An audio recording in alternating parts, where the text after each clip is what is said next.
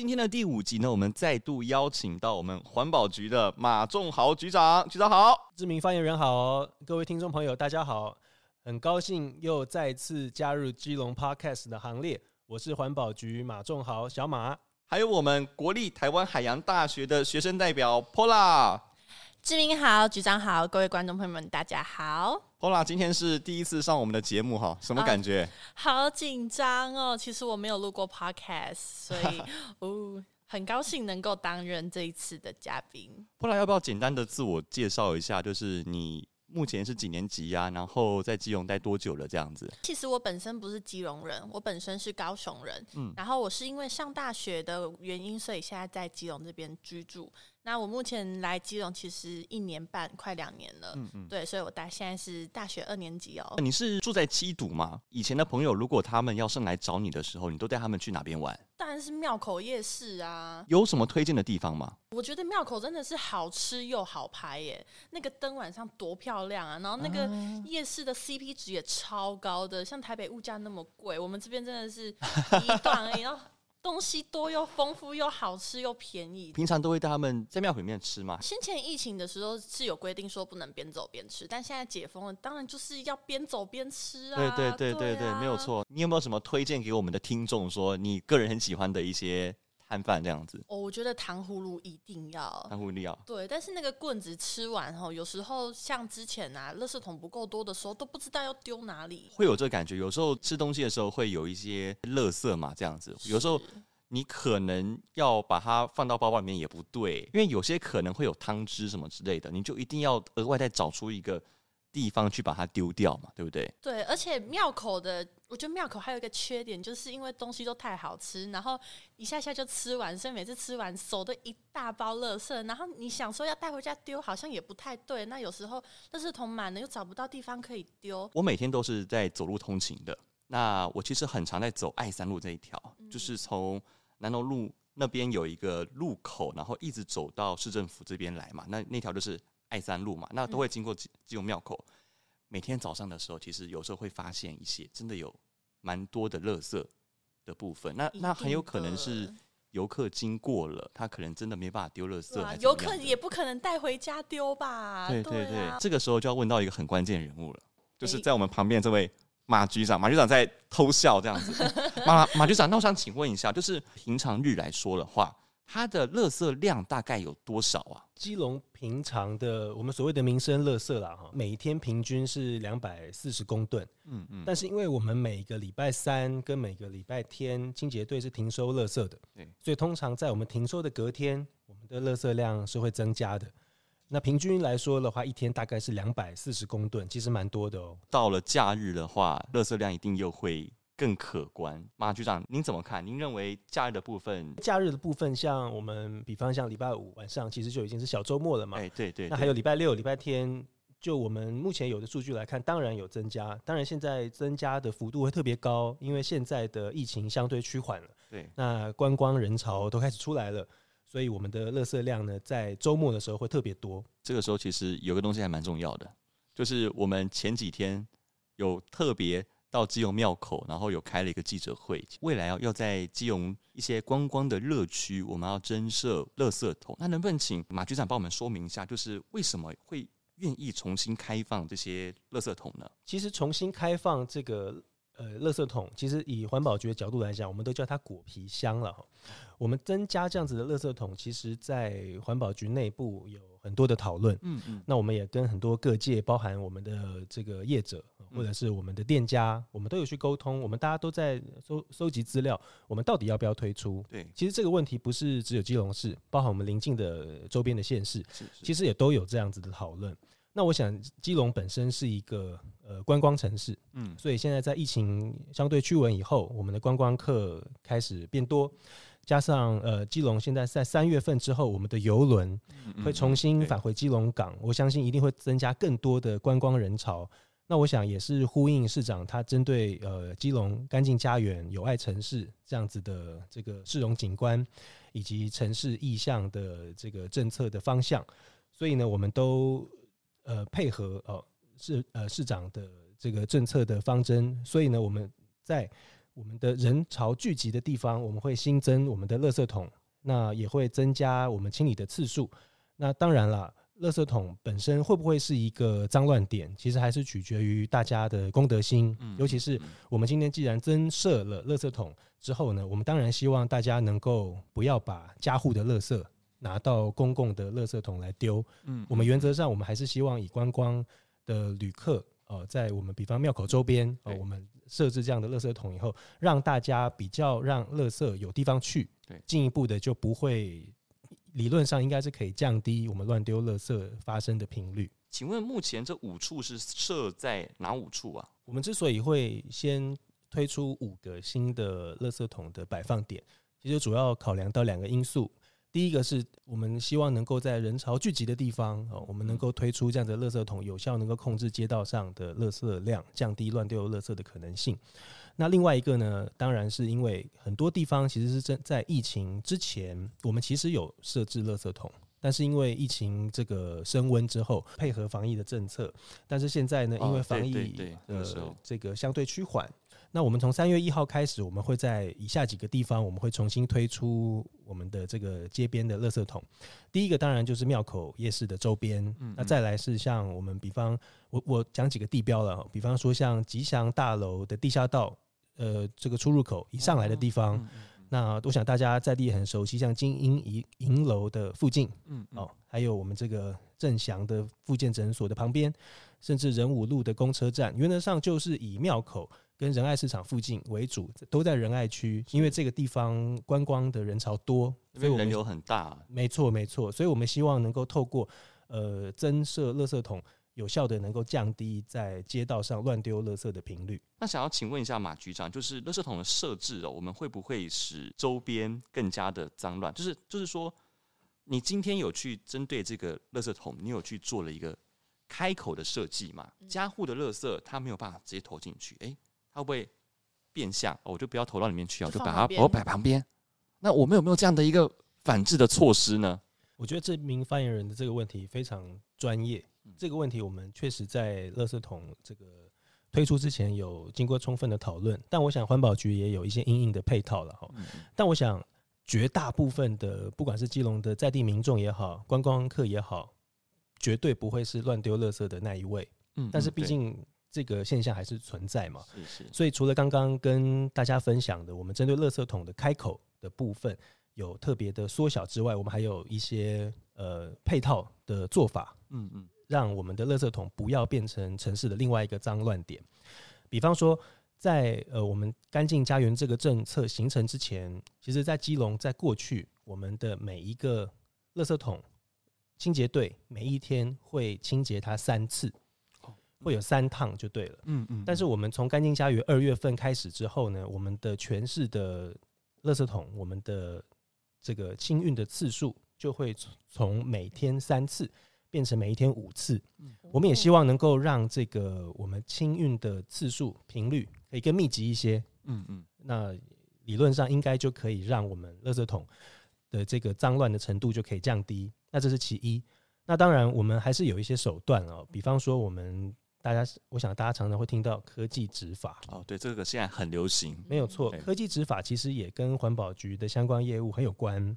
我们会在我们的垃圾桶的附近不定期的，我们会实施科技执法。嗯嗯。如果今天我们的这个来丢弃垃圾的民众，很明显的，他就不是丢这个可能手上的饮料杯或者是小吃的盒子，他可能就是拿着家户的垃圾包来丢。甚至他可能没有丢进垃圾桶，他可能就摆在垃圾桶旁边，就会造成一个破窗效应，就是会有越来越多人来丢，因为大家心里面会想说，就可能方便嘛，就反正有第一个人去丢了，对，而且那我也没关系，这样，对啊，对啊，真可怕，就是就他会想到说，反正清洁队到时候一定会来收，对，所以大家就会开始乱丢了。那我们预为了预防这样子的状况，我们也会在不定期的会有科技执法。来跟我们清洁队的队员做搭配。那如果今天大家有乱丢垃圾的话，其实我们科技执法其实也都会拍得到。嗯，那我们在之后可能就会呃，可能找到这个行为人，甚至进一步开罚。对，所以我想这绝对是在基隆非常非常少数的人。我想大家今天我们既然推出了这样子的政策，让垃圾桶很多在很多热闹的地方重新回到我们的街道上。对，也在这边借这个机会，可以呼吁大家可以爱惜这个垃圾桶，确实可以用正规的方法来使用它。因为其实我们家户垃圾平常就有固定的收运时间嘛，所以也希望大家能够爱护这个垃圾桶，因为它毕竟是一个所谓呃属于给。公家给公共的服务，对，我们也希望大家能够呃，让我们这个政策能够很顺利的进行下去。是，确实，其实这个垃圾桶这个这个需求，其实大家等了有一段时间了，也不知道什么时候会有。因为其实大家都有在经过庙口去吃东西的这个经验，有时有时候真的手边会有会有一些垃圾。那其实刚刚马局长讲的很好，破窗效应，对，这东西蛮可怕的。其实。大家如果说有在搜寻，其实我之前有做有做功课，你只要打“增设垃圾桶”或打“垃圾桶”好了，你就会跳出一个一个画面，画面就是垃圾桶，它里面已经被塞满了，然后它的上面啊，可能还有一些杯子，还有什么，就是这大家大家在玩那种堆积木的感觉，就很可怕，那画面太可怕了，叠高叠高，这也是我们很多人大家想想说，哎、欸，会就是。会不会给周边带来更更多脏乱的原因？但是刚刚马院长讲的很好，就是目前有做一些反制的措施。第一个有用科技执法，然后再来就是我们有增加我们清运的那个量。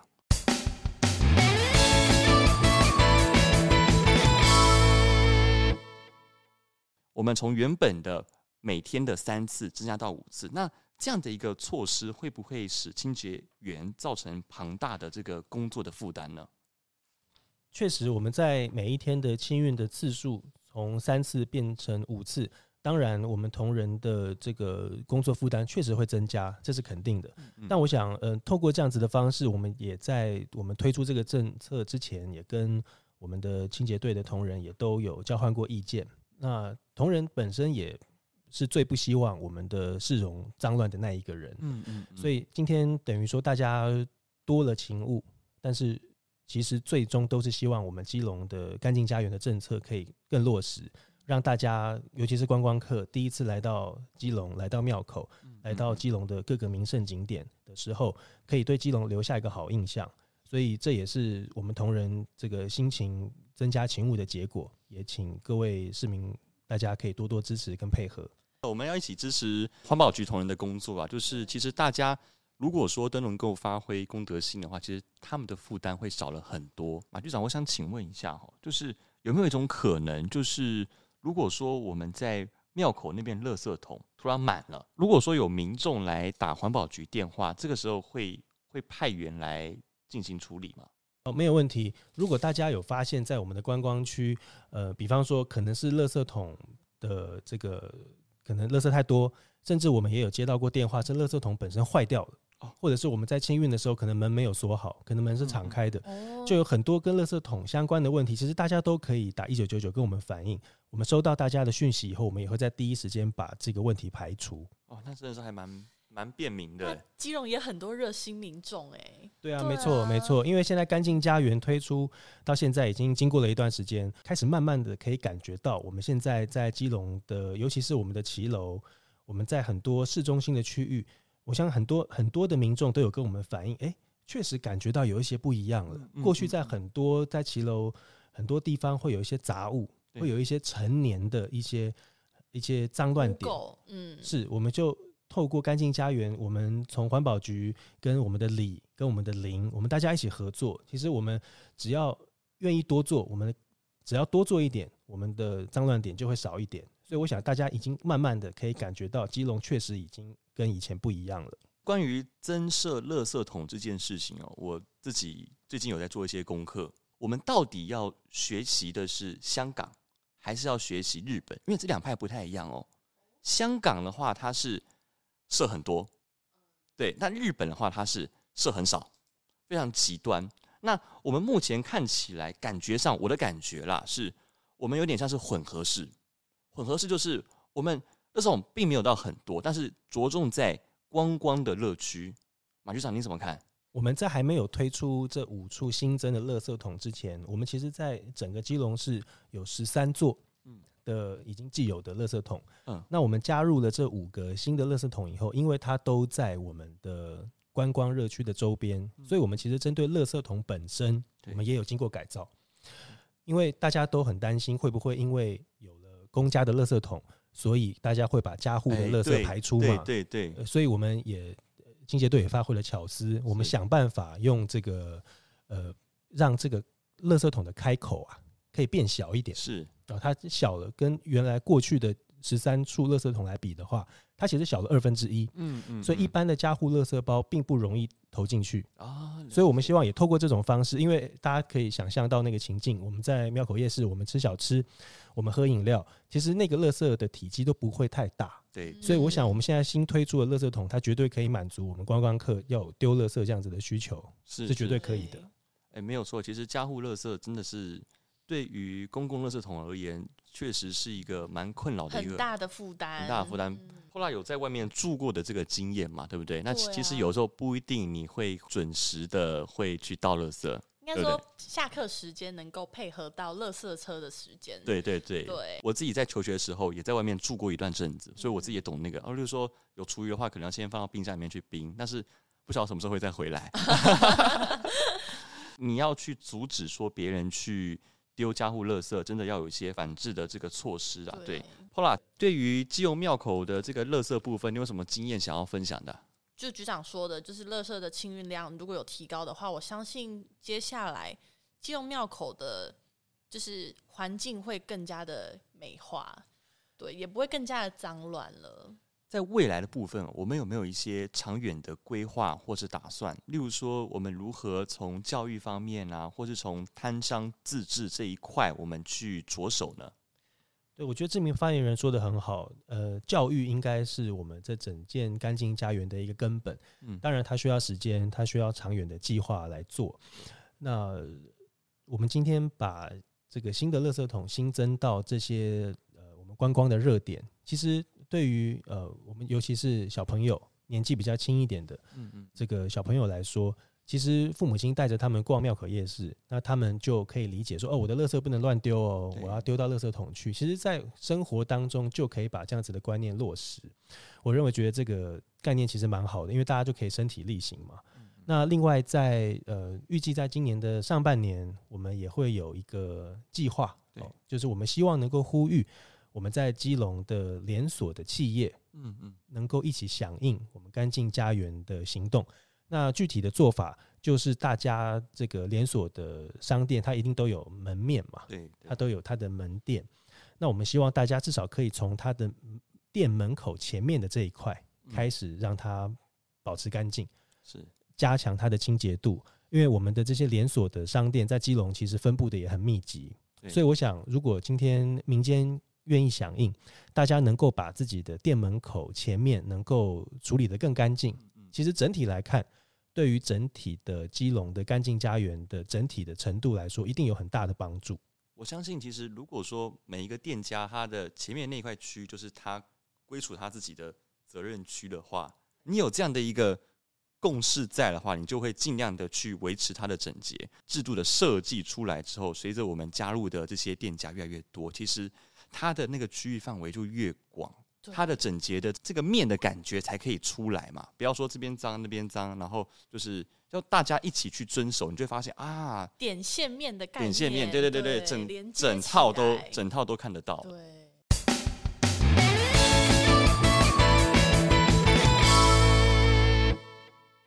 接下来呢，就是我们的共好时间啦，那就要请马局长来帮我们来做一下宣传，看看你有没有什么想要进行宣传的一些重点。呃，谢谢知名发言人的邀请。呃，今天是第五集的 Podcast，但我很荣幸今天已经是呃第二次来上知名发言人的节目。呃，我想是这样了，听到今天 Podcast 的听众哦，大家在下一次来到基隆庙口的时候，我认为一定会有很不一样的感觉。这个不一样的感觉。是来自于我们的整体环境变干净了，因为在干净家园这样子的政策之下，我想不论公部门或者是我们民间乃至我们的摊商，大家都有共识，因为一个干净的环境对于店家的生意也有帮助，对于我们的整体市容也有帮助，所以它其实是可以创造呃双赢甚至三赢的一个局面。所以今天的共好时间呢，我也在借这个机会，能够邀请大家多来我们庙口走走。那我相信大家一定可以感受到环保局的努力，感觉到同仁的努力，让我们的基隆庙口夜市成为大家在不管是观光客也好，或者是我们在地的民众也好，我们假日平日的一个好去处，因为它真的变干净了。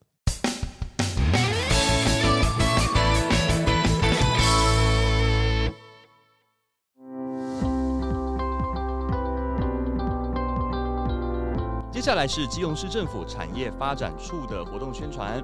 第一届基隆市政府青年事务委员会热烈甄选中，遴选的资格呢是以青年代表关心基隆市有公共参与热忱的十八岁到四十岁的青年作为对象。遴选的名额呢共有正取二十三位，备取三位。报名的方式呢是即日起到三月五日止，就在产业发展处的官网下载书面资料，备妥后呢包含报名表。自传还有佐证资料及切结书，扫描成 PDF 档，email 至电子信箱，就可以进行相关的报名动作喽。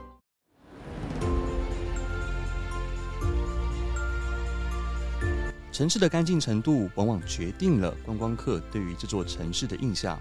基隆庙口是座充满美食与人文的重要地标，我们期望每一位游客与在地的民众在体验的过程中，都能够感受到这里的善意美好。